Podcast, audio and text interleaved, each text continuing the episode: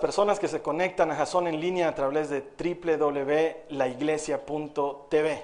Es un placer, una bendición que te hayas conectado para compartir con nosotros la palabra. Muchas de las personas que están conectadas a través de su computadora no han tenido buenas experiencias con la iglesia y por eso no van a la iglesia, no quieren ir o no pueden ir. Pero te aseguro que este es un lugar muy bueno en el que vas a aprender doctrina sana, en el que vas a pasar un momento de edificación para tu vida. Si necesitas ayuda, por favor, a la derecha de tu pantalla vas a encontrar una sala de chat. Hay unos hermanos muy buena onda ahí que te quieren ayudar si necesitas oración, si necesitas consejo o si quieres entender algo de lo que yo voy a estar explicando durante la charla de hoy, te pido que te metas en la sala de chat, va a ser muy edificante. Muchas gracias por conectarte. Y a las personas que vienen aquí, muchas gracias. Siempre les digo, Dios recompensa a los que le buscan. Amén.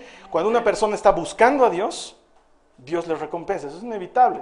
Eso nos enseña la Biblia en Hebreos 11:6. Dios es galardonador, recompensa a los que le buscan. Y si tú estás aquí hoy, si tú estás aquí conectado, es porque estás buscando a Dios y Él tiene una recompensa para ti. Amén. Vamos a seguir con la serie de No todos los burros son tan burros. De hecho, esta semana es la última de No todos los burros son tan burros. Hoy es la última charla de No todos los burros son tan burros. Y me acuerdo que cuando yo era muy chiquito, cuando estaba en el colegio y estábamos haciendo bulla en el aula, no faltaba el que empezaba a decir, silencio en la sala, que el burro va a hablar. ¿No les ha pasado a ustedes eso de silencio en la sala, que el burro va a hablar, el primero que hable burro será? ¿Sí? ¿No les ha pasado? Bueno, e, en mi época se cantaba mucho eso, así que decidí ponerle al tema de hoy, el burro va a hablar. ¿Sí? Porque vamos a hablar de una burra que habla. Eso está en la Biblia. Y es muy frecuente que en, los, en las películas de Disney y en los dibujitos animados de Disney, los animalitos hablen, ¿no ve? Porque para los que no sabían, Mickey Mouse es un ratón, ¿sí? Entonces el ratón habla, el pato habla, Pluto nomás es el único medio burro, ¿no? Que no habla porque Goofy es perro, pero habla, ¿no es cierto? Pluto nomás, pero los animales hablan frecuentemente en la imaginación, pero en la vida real los animales no hablan, salvo los loros, ¿no? que repiten algunas cosas, pero no es normal ver que los animales hablen. Sin embargo, la Biblia nos cuenta de una burra que habló. Y eso es lo interesante que vamos a compartir hoy. Abran sus Biblias, los que tienen Biblias, en números 22, 21 al 22. Abran sus Biblias en números 22, los versículos 21 al 22. Esto está en el Antiguo Testamento. Si tú necesitas una Biblia, arriba a la derecha vas a encontrar un link donde puedes encontrar una Biblia. De todas maneras, aquí abajo mío en un generador de caracteres va a aparecer la lectura que te voy a leer a continuación. Números 22, 21 al 22 dice, y Balaam se levantó muy de mañana, aparejó su asna, es decir, su burra, y se fue con los jefes de Moab. Pero Dios se enojó porque él iba, y el ángel del Señor se puso en el camino como un adversario contra él. Y Balaam iba montado sobre su asna, y sus dos sirvientes iban con él. La cita es bastante larga y no se las voy a leer, así que se las voy a contar. Préstenme atención, préstenme toda la atención que puedan prestarme. Resulta ser que Balaam era un profeta. Lo pongo entre comillas porque realmente no era un profeta, era uno de esos que trabajaban para el que mejor le pagaba. ¿Sí? Y resulta ser que los israelitas acababan de salir de Egipto y estaban en su camino hacia la tierra prometida. Dios ya había hecho los grandes prodigios a los que estaban acostumbrados los israelitas. Las diez plagas de Egipto, había abierto el mar, habían pasado en seco, ya habían comido maná, ya habían comido codornices, ya habían tomado agua de la peña de Oreb, ya estaban bien encaminados, ya habían derrotado un par de pueblos enemigos en el camino y de repente se les aparecía por delante el pueblo de los moabitas, así se llamaban, los moabitas. Y resulta ser que cuando estaban de camino a los moabitas, los moabitas y su jefe, su líder, su rey que se llamaba Balak, dicen, ahora sí que estamos fundidos. Porque si a los otros pueblos les han hecho tanto daño, imagínense lo que van a hacer con nosotros. Entonces van donde este profeta, entre comillas, Balaam, y lo contratan y le dicen, Balak necesita que vayas sobre un monte y los maldigas a los israelitas para que no nos puedan hacer ningún daño. Entonces Balaam, que era un hombre de mucha honra, le dice, no puedo, porque solamente la palabra que el Señor me diga, esa palabra hablaré, pero no puedo ir a maldecirlos a no ser que hablemos claro, digamos, ¿no? Y me digas de parte de quién estás viniendo. Entonces empezaron a hacer sus negocios ahí. Y Dios habla con Balaam y le dice, ¿sabes qué, Balaam? Te estás equivocando. Israel es mi hijo predilecto. No lo puedes maldecir, sino que solamente lo puedes bendecir. Así que más te vale hablar bien de Israel. Puedes ir con estos moabitas, acompañarlos, pero hay de ti que hables mal de Israel, solamente puedes hablar bien. ¿Sí? Hasta ahí estamos. Ahora, miren un poco más adelante sus Biblias, verso 28. Dice, entonces el Señor abrió la boca del asna, la cual dijo a Balaam, ¿qué te he hecho yo que me has golpeado estas tres veces? Y Balaam respondió al asna, es que te has burlado de mí. Ojalá tuviera una espada en mi mano que ahora mismo te mataría.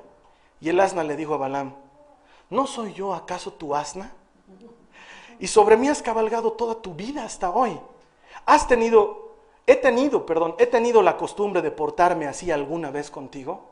Y Balaam la mira con cara de arrepentimiento y le dice, no, respondió Balaam. ¿Qué está pasando aquí? Resulta ser que Dios agarra y lo manda a Balaam. ¿sí? Balaam se monta en su asnita, en su burra, y empiezan a ir de camino. Resulta ser que en el camino Dios agarra y dice, no, este no está yendo a obedecerme, lo voy a matar. Y manda un ángel, espada desenvainada, para limpiárselo a Balaam en el camino. ¿Sí? Entonces la burra está caminando tranquilita y de repente ve al ángel con su espada desenvainada ahí. Y dice, ni burra que fuera, yo me voy por otro lado. Y se empieza a ir por este otro lado. Y Balaam dice, ¿qué pasa con esta burra? ¿Por qué no va por donde le digo? Y pa, le tira un manazo, ¿no? Entonces la burra se queja. Está yendo otra vez por el camino y el ángel otra vez se le pone en el camino con la espada y la, la burra mira y dice, más vale burra que corrió que burra que murió. Entonces agarra y se va por el otro lado y le muerde la pierna contra la pared a Balaam, sí, le golpea la pierna contra la pared y Balaam de eso se enoja y le tira un buen manazo a la burra, ¿no? Para que aprenda.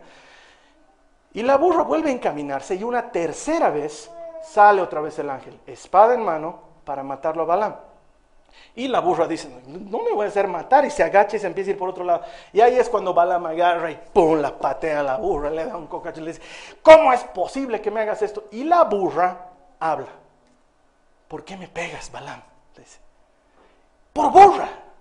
¿Cómo se te ocurre salir del camino? Estamos yendo apurados a ganarnos nuestro sustento, a ganarnos nuestro pan de cada día. Y tú me estás retrasando. Y le dice la burra, no soy tan burra como te imaginas. ¿No ves que adelante hay un ángel del Señor con una espada desenvainada y nos va a hacer carne molida especial a ti y a mí de un solo espadazo? Balaam no había logrado ver lo que estaba pasando. Solamente la burra lo había logrado ver. Y de aquí viene lo que quiero que aprendamos hoy, para los que están tomando notas. Número uno. Siempre me ha llamado la atención que Dios habiéndolo mandado a Balaam, en medio camino diga, ¿por qué lo mandó? Lo voy a matar. ¿Sí? Pero el problema es que Dios había entendido cuál era la motivación de Balaam. Número uno, ¿cuál es tu motivación? ¿Cuál es tu motivación? Lo primero que podemos aprender de este pasaje es, ¿cuál es tu motivación? Números 22, 22 dice otra vez, pero Dios se enojó con Balaam porque iba y el ángel del Señor se puso en el camino como adversario contra él y Balaam iba montado sobre su burro y sus dos sirvientes iban con él. Dios mandó a Balaam para acompañar a los moabitas y le dijo, no vas a hablar mal de mi hijo Israel, sino que le vas a bendecir. Pero mientras Balaam iba, Dios dijo, yo sé cuál es la motivación de este. Este no está yendo por obedecer al Señor, este está yendo por la plata. De hecho, en el Nuevo Testamento nos cuentan que este Balaam no era ningún buen profeta, sino que era un falso profeta. ¿Sí? Y Dios sabía su motivación y por eso decide matarlo en medio del camino. Ahora yo te pregunto a ti, ¿cuál es tu motivación? ¿Por qué vienes a la iglesia, por ejemplo? ¿O por qué trabajas? ¿Cuál es tu motivación? ¿O por qué llevas las relaciones personales como las llevas? ¿Cuál es tu motivación? Porque quiero que me entiendan, aunque no lo crean, es muy importante, es vital saber cuál es tu motivación para que Dios pueda trabajar en ti. Algunos trabajan solamente por conseguir el dinero. Y el dinero es un mal necesario, pero no debería ser el fin de nuestro trabajo. Y algunos piensan solo en acumular y en acumular, en tener más, en ganar más, para ser más que los demás, para tener un auto mejor que los demás, para vivir en una casa mejor que los demás. Y la única motivación es el dinero y no proveer a su familia y no ser responsable y no servir de bien en su trabajo. Hay gente que dice, no importa en lo que trabaje mientras me paguen.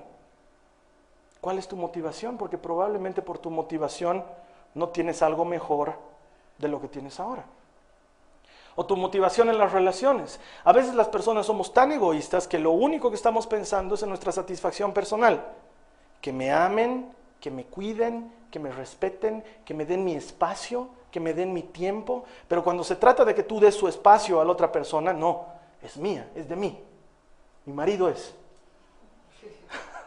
mi esposa es. Pero cuando tú quieres tu espacio, a ver, un ratito, ¿no? Nos tenemos que dar espacio. Yo necesito, tengo que hacer cosas de hombres. Necesito jugar Nintendo. Necesito hacer cosas de hombres. Ver fútbol en la tele. Necesito mi espacio. Pero cuando tu esposa necesita espacio, tú estás ahí como melcocha, no pegado ahí. ¿Cuál es la motivación en tus relaciones? Porque a lo mejor no es que amas tanto, sino que estás esperando recibir y recibir y recibir solamente. ¿Cuál es tu motivación? En el servicio. Yo les pregunto, por ejemplo, a mis hermanos de la música, ¿por qué vienen y tocan aquí conmigo? O mi hermano, el de las cámaras ahí, ¿por qué me estás filmando? O el hermanito de la computadora, ¿por qué trabaja en la computadora? O los que están traduciendo, o no sé en qué estás sirviendo, los que van a servir a los necesitados y les dan alimento. ¿Por qué lo estás haciendo? ¿Por qué? ¿Cuál es tu verdadera motivación? ¿Quieres hacerlo por el Señor o por qué? Porque muchas veces la motivación puede ser equivocada. Yo he conocido muchos músicos que tocaban en ministerios de música porque les, les encantaba la música, amaban tocar un instrumento. Y de esos hasta Ricky Martin tiene. ¿Sí? Pero cuando tocas para el artista más grande del universo, para el Señor de señores, para el que inventó la música, tu motivación debería ser diferente. ¿Cuál es tu motivación? ¿Cuál es la motivación de lo que estás haciendo? ¿Y cuál es la motivación de tus oraciones? Porque no me malentiendan, hermanos, no estoy diciendo que no hay que pedir en la oración. De hecho, la Biblia, Jesús mismo nos dice, pidan y Dios les dará. Es bueno pedir. Ejercita tu fe cuando pides. Pero ¿por qué pides? Porque la motivación de tu petición habla de cuál será la respuesta de tu oración. ¿Sabías eso? A ver, acompáñame en tu Biblia a Santiago 4. Santiago 4, a partir del verso 2. Santiago 4.2.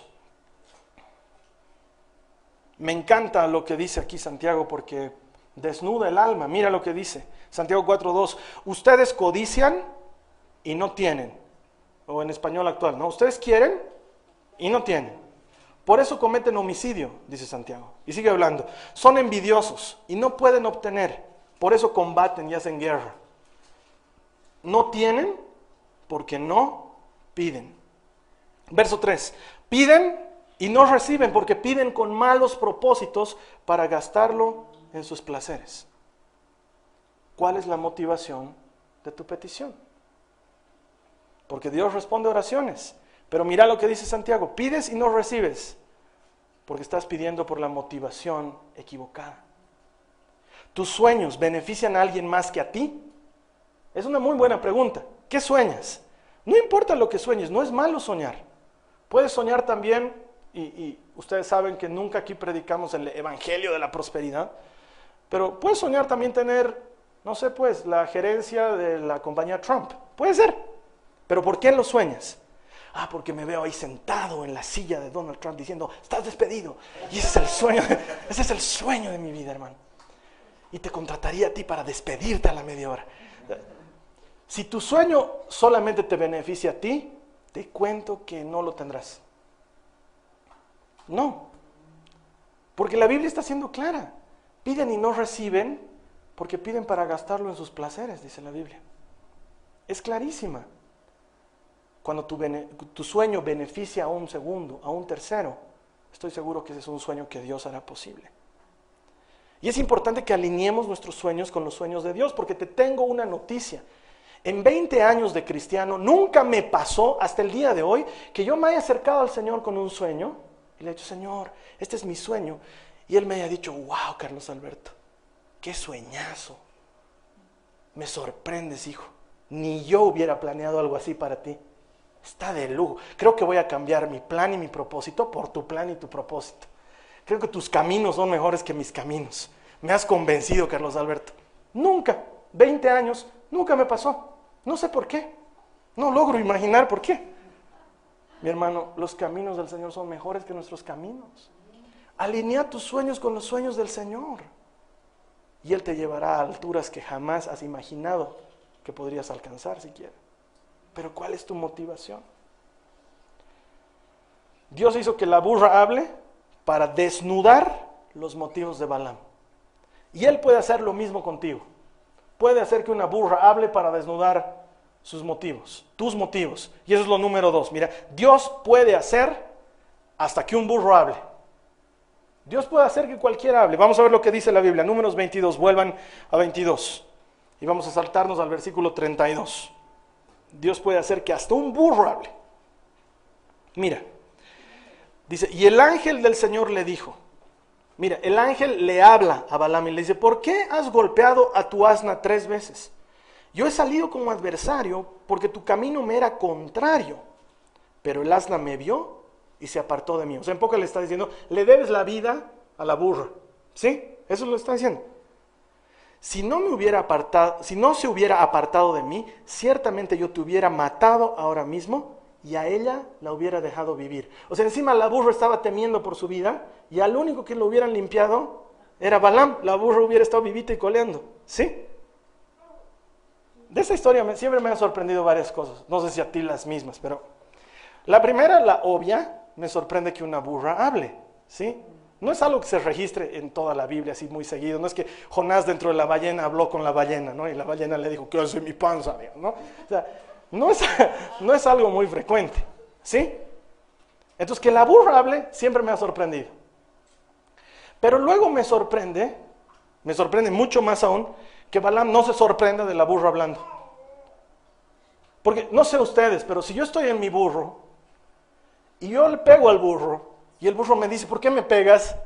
yo diría, Shrek, Dios, ¿no? O sea, pero claro, ¿qué ha pasado? ¿Por qué me estás hablando, digamos? No es lo más normal que tu burro te hable, ¿o sí? O hay aquí alguien que diga, no sé, tal vez en la iglesia en línea me pueden decir, sí, a mí mi burro me ha hablado un par de veces. No es algo frecuente. Y Balaam no se sorprende, pero hay algo todavía más sorprendente aún.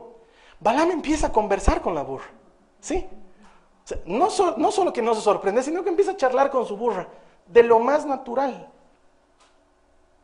realmente la historia de Balaam me saca de contexto. Pero lo que sí te puedo enseñar de esto es que nunca deberíamos, jamás deberíamos menospreciar los medios por los cuales Dios te puede hablar. Porque algunos de nosotros queremos que Dios nos hable de alguna determinada manera. Mucha gente me dice, hermano, ¿y cómo hago? ¿Cómo entiendo? ¿Cómo sé cuando Dios me habla? Y están en su oración y están esperando que un ángel rompa la ventana de una patada, que entre una luz tremenda y que se escuche un canto, uh", y una voz que te diga, medio español, hijo mío, soy tu Señor. ¿No ¿O no? Hay gente que lo está esperando de esa manera. Y como Dios no te habla de esa manera, tú crees que Dios no te está hablando. Pero Dios sí te está hablando, hay que aprender a reconocerlo. Y no hay que despreciar las maneras en las que Dios nos puede hablar. Por ejemplo, ese hermanito poco confiable de la iglesia que viene y te dice, hermano, yo creo que el Señor quiere para ti esto y tú estás así como, claro, tenía que venir el más burrito de la iglesia a hablarme, ¿no? El burro hablando de orejas. Sí, hermano, gracias, amén, aleluya, tomo tu consejo, amén. No, pero es que desde el Señor, amén, lo tomo. Y cuando se ve el hermano, ¿no? ¿Qué va a tomar su consejo este burro? O muchas veces hacemos lo mismo. Cuando no dejamos que nuestra esposa nos aconseje porque no sabe nada de nuestros asuntos, ¿no ve? Entonces, mujeres, ¿qué se pueden meter en nuestras cosas? De hombres, ¿sí? Y no le haces caso a tu esposa. O a tu esposo al revés, claro, es que los hombres solamente andan pensando de una manera. Nosotras las mujeres pensamos de otra manera y no le haces caso a tu esposo. Y puede ser que Dios te esté hablando por ese hermanito burrito, por tu esposa, por tu esposo, por tus hijos. Hay padres que no les hacemos caso a nuestros hijos, que porque es muy chiquitito, ¿qué me puede enseñar mi hijo? Yo todavía le tengo que enseñar a él. Pero Dios pudo hacer hablar una burra. ¿Por qué no podría hacer hablar a tu hijo? Y ayudarte a tener consejo de Dios. Nunca deberíamos menospreciar los medios por los cuales Dios nos puede hablar. Dios puede usar un burro. A lo mejor está usando un burro ahora para hablarte. En serio. Yo no creo que sea el predicador más locuaz del universo ni el convencedor más grande, pero creo que Dios puede hacer algo por medio de este burro. Si tan solo no desprecias la manera que Dios utilice para llevarte el mensaje. No deberíamos hacerlo jamás. No es que Dios no habla, es que no le reconocemos. Miren lo que dice la Biblia, los que tienen Biblias, acompáñenme a Job, capítulo 33, verso 14. Job 33, 14. Dice, ciertamente Dios habla una vez y otra vez, pero nadie se da cuenta de ello. Otra vez te lo leo. Job 33, 14 dice, ciertamente Dios habla una vez y otra vez, pero nadie se da cuenta de ello. No es que Dios no habla, mi hermano, es que no prestamos atención a cómo Él nos está hablando. Les voy a poner un ejemplo. Conozco la voz de mi esposa porque a ella la conozco 20 años, estamos casados más de 6 años, la conozco realmente bien y conozco su voz. Conozco su voz cuando está de buen humor, conozco su voz cuando está enojada, conozco su voz cuando está cansada, conozco su voz cuando está cansada de mí, conozco su voz de todas las maneras que se puedan imaginar, ¿sí? Cuando llamo a su oficina y me contesta, desde el hola ya sé si está apurada, si puede charlar conmigo, si está con alguien en la oficina. Conozco muy bien su voz. Es más, estoy seguro que en un salón lleno de personas, 200, 300 personas, si ella me llamara por mi nombre, no diría, ay, ¿quién me está llamando? Alguien ha dicho mi nombre. Reconocería su voz inmediatamente porque sé la manera que tiene de llamarme, porque sé cómo es su voz, porque paso tiempo con ella. La conozco hace 20 años. Lo mismo sucede con Dios. Dios habla una y otra vez, dice Job, pero no hay quien le escuche. Y yo me atrevo a decir, no hay quien le escuche porque no hay quien le reconozca. Porque ¿cómo puedes reconocer la voz de Dios si no pasas tiempo con Él? ¿Cómo puedes reconocer que Dios está hablando por medio de tu esposa o de tu suegra o de tu hijo o de tu compañero de trabajo si no pasas tiempo con Dios? Y a lo mejor Dios está usando ese burro para hablarte, pero como tú no pasas tiempo con Dios, desechas esa palabra. Lo primero que necesitamos es tener comunión con Dios. Lo primero que necesitamos es pasar tiempo con Él, para aprender a conocer su voz, para reconocerla. Y para eso hay que tener intimidad con Él. Cuando tengas intimidad con Dios,